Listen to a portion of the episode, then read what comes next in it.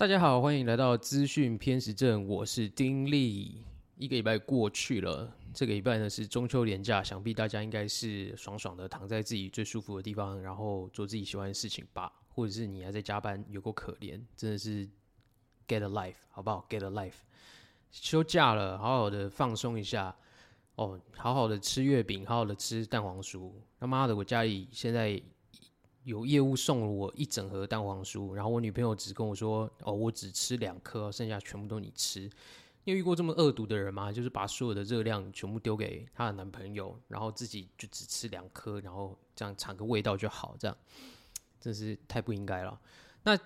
有点想要补充一下，就是上个礼拜啊，就是呃有带到说为什么会有这个节目的一些东西，那。其实他也也也是有一个契机的哦，这个契机就是我有一个朋友啊，他叫做陈章义，他是个鼓手哦，他是很很厉害的鼓手。然后他他最近就是忙着交女朋友，很开心啊，就是每天过甜甜蜜蜜的日子。可是他本身他不是一个很喜欢就是接触时事的人，那不太喜欢看垃圾新闻，所以呢，他其实有的时候就是那个时候我们有时候聊天出去玩。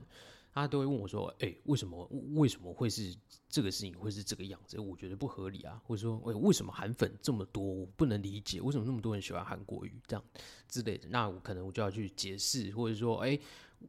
为什么就是会有这样的一个族群存在，或者说为什么会有这样事件的存在？那其实这个解释的过程呢，其实那时候就是就有在想说，好像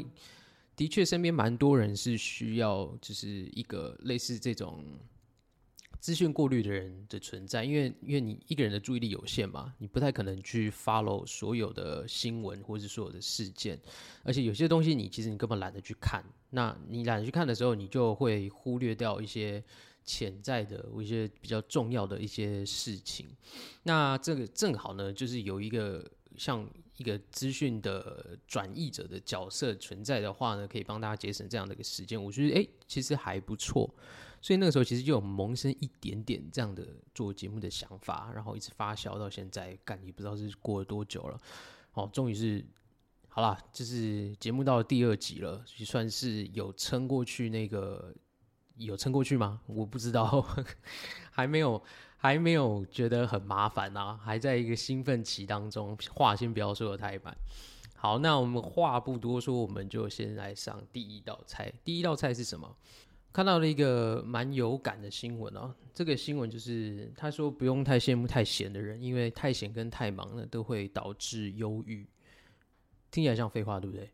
对，我也觉得很像废话。但是哎，其实它中间是还是有一些蕴含的一些道理的。这题外话就是，他这个是 Pennsylvania 大学宾州大学的华顿商学院所做的研究，不是英国研究哦。大家听到英国研究，应该觉得说：“哦，干英国研究就是他妈垃圾研究，都专门啊这样子，就一直笑英国研究。”哎，可是我觉得这时候就是你知道，我觉得心中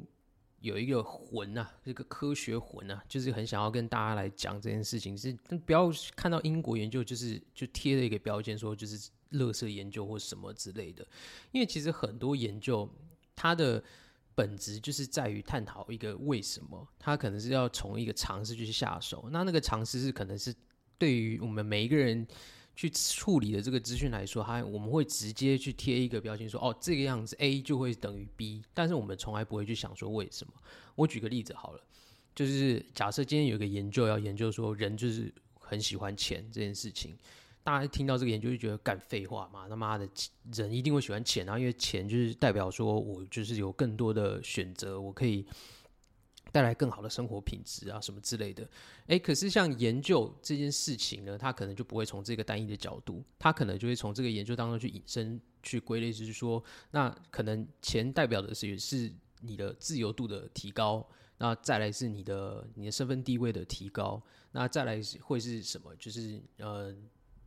你的意义感、人生的意义感的追求，那可能也会跟你的、你的金钱有关系之类的。那这些东西你不透过研究去证明，它都永远只是假说而已。所以有时候大家看到一些太废话的研究，不要太嗤之以鼻，因为这些研究的成立，就是因为我们想要去证实，就是这些尝试它背后的运作的一些逻辑，尤其是牵牵扯到。就是人类的行为这件事情。有时候我们会就是身为人，我们都会去潜意识的会是理解人本来就会做某些事情，但是要经过科学的证明，我觉得那就是一个繁复的过程。那既然科学家们就是愿意就是花这些时间去研究这么北兰的事情，就是这么理所当然的事情，我觉得我们都要给一个尊重。好，那回来到我们这个。太闲跟太忙呢，都会导致忧郁。他这个研究是在讲什么？他这个研究是在讲说，就是他把呃，我详细的那个实验设计不用说的太细节。简单来说，他分成三组人，就是呃，就是最小的空闲的时间、中等空闲时间跟最长的空闲时间。那这三组呢，去测量他的幸福感。那很明显的就是，他中等的空闲时间的幸福感是比。很少的跟很多的还要来的高很多的，那这中间呢，当然这这个就是一个大家想到都会觉得说 OK 废话这样，可是问题就是他在后面呢，他就是多出了一个解释，他把高幸福的时间的这一组人呢，他告诉他们说，你去想象啊，你在做一些呃有生产力的一些事情，像是你是在做你的嗜好，那或者是说你在做运动，或者是在一些自我成长的一些事情。那他就发现说，结果这些很长的休闲时间的人呢，他的幸福感其实是可以跟适中的幸福感的人是一样的。所以其实他背后其实有一个原因，就是在于你时间很长的人，你不知道在干什么的时候，其实他往往是因为他缺乏在做一些有生产力的一些事情。所以你透过呢，就是进行一些有生产力的一些行为，它可以去提高你太长时间的不适感。那为什么今天会想要呃跟大家讲这一个东西的原因，就是因为这个例子在我本身身上是非常切实的存在的。我的工作比较特别一点，我的工简单带一下，就是可能有一部分的人不知道我的工作是什么。我的工作呢，就是负责建呃。用最俗气的话，就是建 AI 的金融模型，然后可以去交易股票这样子，感听起来超俗气的，对，听起来超很像这种业务的话术，对不对？要诓你的钱这样，可是不好意思，这就是我在做的事情，对啊，就我老板找我来，我的 partner 找我来做这件事情，找建模。那建模本身呢，它其实是要很花时间的，它。不管是你要投入的时间非常多，你在等待 training 的时间也是非常多，因为可能 train 一个模型 train 起来就是几个礼拜在跑，我操你妈，真的是几个礼拜，你真不知道要干什么。再加上我前一阵子呢，就是在赶一个，正好在赶一个模型出来，要等要要进 production，要上线，要测试，忙忙忙忙忙，忙完之后呢，忽然 OK。它正在上线运行了，然后忽然整个空嘞，我的工作忽然空了一大块下来。我原本对我来讲是最有呃有趣的事情，就是我时间花最多百分比的就是在工作上面去建模型。那忽然空了这么一大堆的时间下来，我每天醒来，我一个人起床，我待在家里面，我真是很慌，不知道要干嘛。我真的完全不知道，想不到。然后我也组了电脑，然后我开始打电动。我也觉得，干，真是没有什么好玩的。然后每天就是活在一个很慌张的状态，因为我本身有焦虑症。然后，而且我觉得这件事情，就是这个太长的休闲时间，它真的是导致了我的焦虑症的病情的加重，真的是有加重哦。就是我是。认真的每一天起床，为了我不知道要在干什么而感到慌张。因为我自己啦，我觉得人活着就是两件事情：知道你是在哪里，跟知道你要去哪里。所以我忽然短时间内，在很短的时间内，我不知道我要去哪里了，因为我忽然有一个东西已经做完了。所以，哎，干，就是那阵子我整个就是焦虑，然后又有一点忧郁了起来，这每天心情都超不好的这样子，真认真。当然，后来就是有跟我的 partner 去沟通一些工作的一些事情，有他有开导我一下，心态上有做一些调整。但是看到这个报道的时候呢，我觉得非常的切身，就是大家在呃面对假期的时候，就是一定要做好规划。就是你，尤其是啊，也许你的工作时间很忙，所以对你来说，就是你面对中秋连假四天，你可以直接躺在沙发上面，或者躺在床上面，四天都度过，你都还是可以觉得很充实。那这个就代表是说，你平常你的被分配掉到的自由的时间其实是太少的，所以或忽然获得四天的连假，你就算不用安排，你还是会觉得很开心，你有充足的休息到。但是像对我这种人来说，就是我平常就是工作强度。本来就没有到这么高，然后我空闲时间很多，忽然又遇到一个连假，然后完全没有安排的话，哇，那真的就是有点像是被关监狱一样，就是关在家里面，然后每天做一样的事情，因为我每天就是在滑 Facebook 找素材，然后看 YouTube 有的没的干，然后又忽然没有工作这个东西让我去忙，真的就是地狱啊，地狱。很奇怪哦，有些人是求之不得，就是喊着要退休。像我女朋友，她最大的梦想，然后跟我一个朋友肖木纯一样，就是他们都有志一同，他们最大的梦想就是赶快退休，然后领退休金，这样，然后什么事都不用做。这个呢，关键是什么？因为像我那个朋友肖木纯，或者是我的女朋友，他们都是同一种人。什么叫同一种人？是他们很会安排自己的时间。他们很知道怎么跟自己相处，像我女朋友，她每次她真的就是看书，然后或者是她有的很偶尔她追剧，或者是她就会去找一些有趣的事情，她还会去听一些线上的呃呃艺廊办的一些艺术展览的 conference 什么之类的，她也会去听这种东西。她是一个很懂得自我调试的人，他很会独处。我不是，我就是一个很需要。一直外在刺激，你知道，就是跟世界有连接，所以你知道，这就是为什么我也会开这个 podcast 的原因之一。我一直带到这个，因为我觉得开 podcast 就是跟跟朋友们、跟在听的人，我我老实讲啦，我我的 target audience 就是朋友哦，我没有什么特别觉得不是我的朋友会来听我的剧，所以我觉得我我这个 pa 做这个 podcast 主要是想要跟大家多一点交流、一点聊天的一个。一个话题，一个空间，所以我不是这样的人。所以，当我面对很长的空闲时间的时候，其实我不知道干嘛。但是，我觉得你们大家可以去考量一下你们自身的状况。也许你也跟我一样是比较不甘寂寞的人，那就是真的要好好务必安排你们的休假，或是你们的呃不知道要干嘛的时候，真的要先事先规划，要不然的话真的会很慌。那如果你是那种，知道说，OK，我没事，我就是可以开开心心。你让我把我丢在一个荒岛上面，大概过一个礼拜、两个礼拜、三个礼拜，我还是可以找到事情做，自娱于人的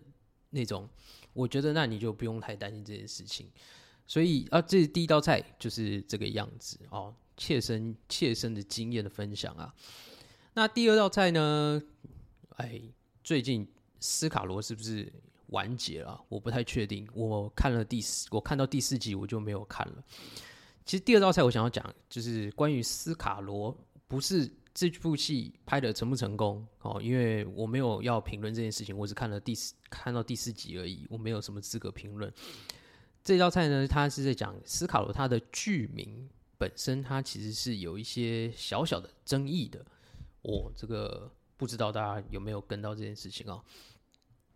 先说斯卡罗好看吗？我的主观来说呢，我电波对不上，我觉得有点慢，就是我我我又觉得就是它的节奏让我有点我我看人会一直划手机，所以我后来我就放弃去追它了。但是每个人偏好不同嘛，我没有说它不好看，只是没有合我的胃口这样子。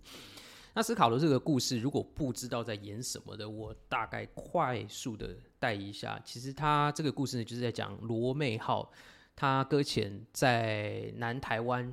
然后结果被原住民出草了。然后那个时候呢，呃，因为罗妹号它本身是美国的船只，所以美国那个时候驻厦门的领事李先德，一个美国仔，他就是要来台湾来进行交涉。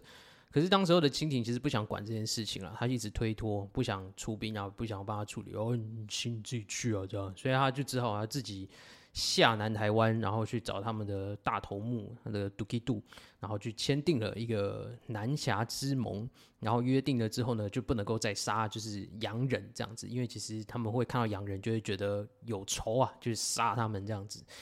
那简单的故事是长这个样子啦。那为什么这个剧名会有一些争议呢？原本。如果有在关注的朋友应该知道，说，呃，它是从一本小说改编的，这本小说叫做《傀儡花》，所以这部剧呢原本叫做《傀儡花》。那傀儡花有什么问题？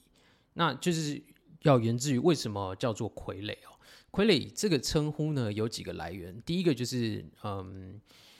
有一个说法是台湾族语的，就是它叫做卡利，卡利应该是这样子发啦，我不确定。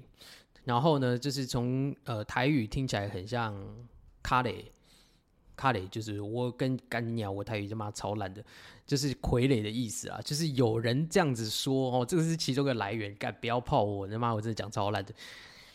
好，所以这是傀儡的，就是他们会说是傀儡番。是的原因是这个样子。那再来呢，有几其他的一些因素哦，就像是说，就是呃汉人那个时候看到原住民很会在山中就是飞来飞去、爬上爬下，然后来去自如，很像很像很像吊线傀儡一样，就是很灵活，所以就叫他们叫傀儡番。那另外一个呢，就是说会觉得 OK，他们就是没有文化的人，所以就是他们跟傀儡一样。总之呢，就是傀儡，它其实不是一个很好听的用词，所以当初在做这个剧的时候呢，剧组会觉得说，哦，这个是对于呃南台湾的原住民的一个 一种歧视，所以他就是把傀儡花这个名字呢，就是改掉。那个花原本就是在讲女主角，就是傀儡花这样子。那经过票选之后呢，斯卡罗这个名字就诞生了。但斯卡罗是什么呢？这个名字它的背后代表的含义到底是什么？第一个，斯卡罗他本身是卑南族，他其实是一群从资本迁移过来的卑南族人，所以他们自称斯卡罗，其实是有一说是说他们是自称是资本来的人，意思就是他是要跟在地的排湾族去做一个区隔。所以因为在剧里面他是说他是被抬起来的人，对不对？就是其实他有一些人是说，就是就是他意思是不是那个样子的，好。那我们后面会再做一些补充，所以其实他是边南族来这边，那因为他透过了很强大的一个力量，不管包含他的联姻啊，或者是他的带着族群，他日益的壮大，所以在李先德的手记呢，他的手稿当中，他也有指出说，就是他组成的一个联邦，然后在基杜的领导之下，就是从美国人的角度来看是这件事情。然后，根据日本的学者的调查呢，他就是也是定定了说，就是他其实斯卡罗就是十八廊桥十八色的大骨头，像力量之雄厚呢，他就是可以去调停很多的很多部落之间的冲突，包含呢连汉人、连闽客的族群之间的，在剧中我们看到的械斗，他都可以去调停，他的力量之大，知道这样子。不过。其实，在这个背后的争议呢，就在于说，因为他其实本身他就是一个征服者，而且我们刚刚提到说，就是斯卡罗他有被抬起来的意思。那被抬起来，它的含义呢，就是说，你们这些爬湾族要来找我开会的时候呢，你们要来抬轿，就是我是被要要被你抬起来的人，他有一种。征服者意味，也就是说，其实斯卡罗这个名字，他有一点就是他是悲男主征服者，我就是你们这些小咖感，你们都要臣服在我面前的那种感觉，所以其实引起了在地的一些长老的一些反弹，那我们会觉得说，你采用这样的名字呢，其实是对于南排湾族的一种文化的一个霸凌。我我我讲到这个很严重哦哦，霸凌哦，文化霸凌。不过真的是这样啦，因为你你是以一个以原住民为主体的一出戏，但是其实。原住民不是只有一族，那在当时候的廊桥十八社呢，也不是只有一个种族，所以你过你的名字过分的去强调了某一族的强大，那当然你就是去象征的是其他人就是被征服的一个状态。不过我觉得，呃，我自己的看法是，其实因为我本身是汉人，所以我不会太觉得很怎么样，是因为我觉得那就是当时历史的一个 snapshot。对，就是斯卡罗，他就是他就是的确是最强，就好像是你在清朝的时候，你会说，呃，满人就是最强这样子，那汉人就只是满人的嗯的比如像被被驯服的人这样子，因为那个时候就是满族最强嘛，这样。我也不会觉得说好像哦那个这个我们在清朝的时候我们就是被看笑什么什么之类的，但是我可以相信是因为呃原住民在整个呃近现代在被压迫的这个过程当中，已经受到汉文化的很多不平等的对待了。那今天你就多出一个剧，那这个剧呢，你也没有办法是非常的去。很完整的去还原说它的实实是什么样子，因为你剧剧情就是这么长嘛，你不可能跟每个人去讲清楚说啊，这是什么族，那是什么族啊，他们是其实是不是排湾族啊，他们其实是什么这样子的。讲到这边就会让我想到一个问题啊，斯卡罗到底是谁的故事啊？斯卡罗是台湾的故事吗？那他是台湾谁的故事？他肯定不是我的故事啊，因为我是汉人啊。因为我哦，汉人有在里面有曾经有扮演其中一个角色，但很明显的，那不是汉人的故事，那是原住民的故事。那斯卡罗是原住民的故事吗？他他又是原住民谁的故事？他是卑南族的故事吗？他是南排湾族的故事吗？我觉得蛮有趣的一个点，就是这让我想到之前的赛德克巴莱，就是我们常常哦，那干讲到赛德克巴莱，我们那个时候日文系、哦，正干那个时候刚上映的时候，每一堂课都在讲赛德克巴莱。整个就是日文系巴莱，你知道吗？每一堂课都跟文化有关的，都一定要拿赛德克巴莱当例子。但那个时候的呃，其实跟现在这个故事有一点接近的，其实他的论述的主体都不是汉人，都是原住民，然后跟其他的种族。像赛德克巴莱，他其实是在讲，就是日本人对于原住民的某一些设的一些过度的压迫，到他们受不了，他们就直接。把日本人全部出草，干这中间他妈没有半个汉人的故事啊！但是呢，在汉人的论述之下，在后来的国民党政府来之后呢，他把它包装成是一种以台湾为主体啊，去反抗日本这个权威、这种集权的一个精神的象征。哦，就是有没有觉得很奇怪？这是谁的故事？这是原住民的故事啊！那干干干整个台湾什么屁事？其实斯卡罗有点像这样子、就是呃。我觉得大家一直强调说，哦，这是斯卡罗是台湾的故事。但是你如果回到当时候，那么谁那么给你台湾干？我我客家人是客家人，你闽南人是闽南人，我那么原住民是我我是卑南族，我是斯卡罗，你你是谁？那个时候其实根本没有所谓的台湾的概念。所以我觉得，当我们在论述一个故事的时候，我们真的要小心我们论述的主体到底是谁。今天这个斯卡罗的故事呢，我觉得可以把它说，它是在台湾本岛。发生过的事情，但是如果你把它引申至我们台湾人的故事，我觉得那就有点多了哦。因为其实这就是回到说，大其实，在当时候根本没有所谓的台湾人的这种自我认同，它其实就是一个各族在对立之间的发生的一件事情。所以如果有政治，因为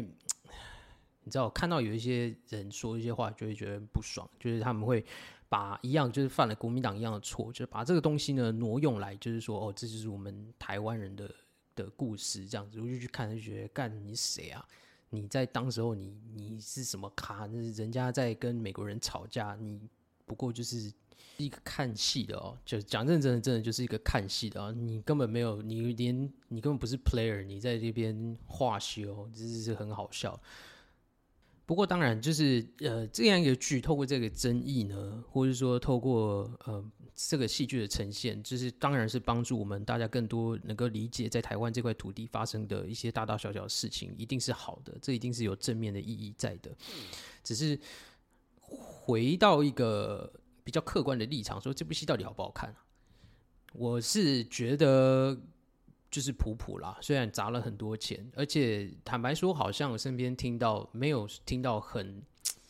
你知道，就很非常现象级的讨论。哦，机智医生干讨论的都比较多。他妈的，十二集出了，大家看了吗？我不要雷大家哦，大家赶快去看哦。对啊，就是有一点雷声大雨点小。那我自己觉得是因为。历史剧本来就不是一个很好发挥的题材，你又要把它讲得很有张力，那你当中一定会加一些有的没的东西进去，那就会形成一个两难啦。就是你要符合实际的